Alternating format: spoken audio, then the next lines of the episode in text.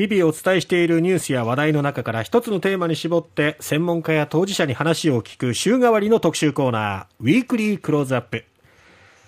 明日でロシアがウクライナに侵攻を開始して1年となります、はい、そこで今週は国連難民高等弁務官事務所 UNHCR の職員としてウクライナ国内に駐在し難民支援などを行っている方にお話を伺っています。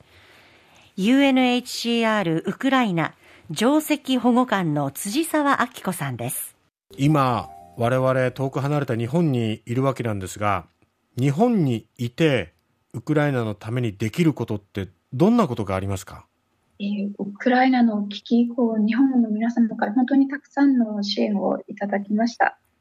えー、ロシア侵攻から1年経った今でも、ウクライナ危機は続いておりますし、故郷を追われた人々の困難も続いています。これからもあのウクライナの人々の存在を忘れることなく、思いを寄せ続けていただければ嬉しく思います。現場ではあの多様なニーズがありますし、また物資などの支援は支援を必要としている人々に届くまでに時間がかかるので、うん、現金のアプローチは大変有効なんですね。なので、あの迅速かつ柔軟な支援が可能になる日本の皆様からのご寄付はとてもありがたいです。具体的に一番必要としているものって何ですか、えー、まあ、いろいろなものが必要とされているんですけれども、えー、現金現金を支給されて、うん、えー、薬であったりですとか、あと、住居をですね、住居のためにお金を使ったりですとか、うん、そういったことを、いろいろなニーズに対応するためにお金使われていらっしゃいます。うん、やっぱりいろんな形に変えることのできるお金、現金っていうのが、やはり一番の支えになったり、あるいはやっぱスピーディーに届けられるものっていうことなんですかね。そうですね。そして、我々日本のメディアにできること、あるいはすべきことってどんなことだと思いますか？メディアの皆様にもさまざまな形でウクライナ危機について伝え続けていただけいただきたいと思います。多くの場合、緊急事態の関心はすぐに失われてしまいますが、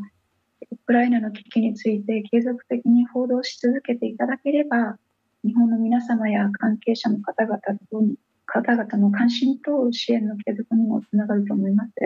もちろん、ウクライナではの緊急事態が続いているんですけれども、世界には他にもあの緊急支援が必要なオペレーションがあります。ウクライナ以外の緊急事態にも日本の皆様が関心を持っていただけるような報道を続けていただければ幸いです。やはりこの支援っていうものは長期的に行っていかなければいけないと思うんですよね。本当に早い解決ができればそれに越したことはないんですけどもね。なのでやっぱり絶えずその現状を報じていく、どんな活動が行われているっていうことを報じていくってことはやっぱり現地のためになるっていうことですね。そうですね。はい。で戦争がもたらす影響は非常に大きいものだと思います。日本も戦後長い間、えー、戦争が終わった後も苦しんでいる方々がたくさんいらっしゃいましたし、ここからの復興にも時間がかかっているので、うん、ウクライナの戦争戦争が少しでも早く終わり、平和が戻ることを祈っています。まだまだちょっと先が見えないという中で、そしていらっしゃるビンニツァっていうところも、時に危険にさらされることもあるということですから、本当にくれぐれもあの気をつけてくださいね。はい、ありがとうございます。あの、今日は本当にお忙しい中ご対応いただいてありがとうございました。こちらの方こそありがとうございました。UNHCR ウクライナ上席保護官の辻沢明子さんに今週1週間を通してお話を伺いました、はい、えー、辻沢さんがいらっしゃる西部ビンニツァというところはですね、うん、去年の7月にミサイルが着弾してオフィスビルなどでもこう被害があっって20人余りの方が子供を含む、えー、命が奪われたということなんですね。なのでウクライナが、えー、まあやはり一番あの激戦地となっているのが東部の、まあ、ドンバス地域と言われるところなんですけれども、はい、そこだけではなくて常にウクライナどこにいてもいつ何があるかわからないっていう脅威にさらされている、うん、それが365日経ってるわけですよね。ね本当にもうメンタル面というかね。うん。うん、あの、実際に、ね、あの被害を受けていないとしても、はい、やっぱりじわじわじわじわ心の中にその不安とかストレスみたいなものがかかっていると思うんですよね。で、えー、今日もですね明日で1年ということを受けて各紙でこのウクライナ侵攻について一面などで報じているんですけれども、西日本新聞ではその侵攻から1年で、えー、ウクライナの方々が1300万人避難しているということも報じています。そしてロシア、ウクライナ双方の軍民、まあ、つまり軍人であり、そして民間人、合わせて死者の数が当局者らの公表分だけでおよそ2万7千人。ただ、欧米ではロシア軍の死傷者だけでも20万人を超えるという推計もあるんですね。うん、えー、非常にこのしてっていうのは、ある日突然始まり、そしてある日突然我々の日常を奪い、家がなくなったり、仕事もできなくなったり、学校に通えなくなったり、食べるものも満足に自分が食べたいものを食べられなくなったり、好きな洋服を着られないとか、そういうこう日常が突然奪われてしまう。なんならもうその祖国にいられない、ふるさとにいられない、せめて子供だけでもとか、せめて、えー、奥さんだけでもとか、そういう思いで、自分の国を守ろうと戦っている人たちがいるわけですよね。そうですね。もう本当に将来の夢どころか、もう明日どうなるかわからないっていう状態が毎日続くなんて。そうなんですよ。本当にもう辛いですよね。ゴールが見えないのに走り続けなければいけないっていうのはいかにしんどいかっていうことなんですよね。は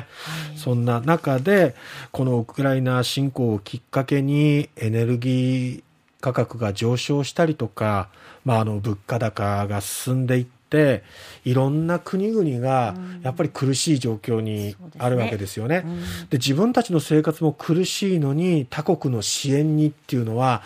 ちょっとそんな余裕ないんじゃないかおかしいんじゃないかまずは自分たち国民じゃないかっていう声も上がり始めているところもあり、はい、あるいは、えー、後進国などはもともと余裕がないことから、この経済制裁にも参加できないとか、支援する余裕もないっていうこともあって、なかなかこの、えー、一枚岩になって、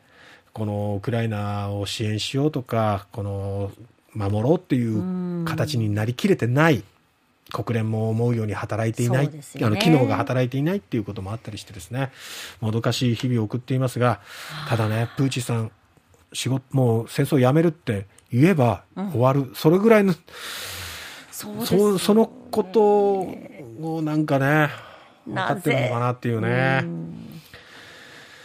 1年経っても終わる気配がないという現状を我々も今目の当たりにしているわけでね本当に改めて平和の尊さもすごく感じますし、はい、息の長い支援が未だ必要ということです現状に目を傾けるやっぱり必要もあるのかなと思います。はいえ今週1週間を通して UN、え UNHCR ウクライナ上席保護官の辻沢明子さんに話を聞きました。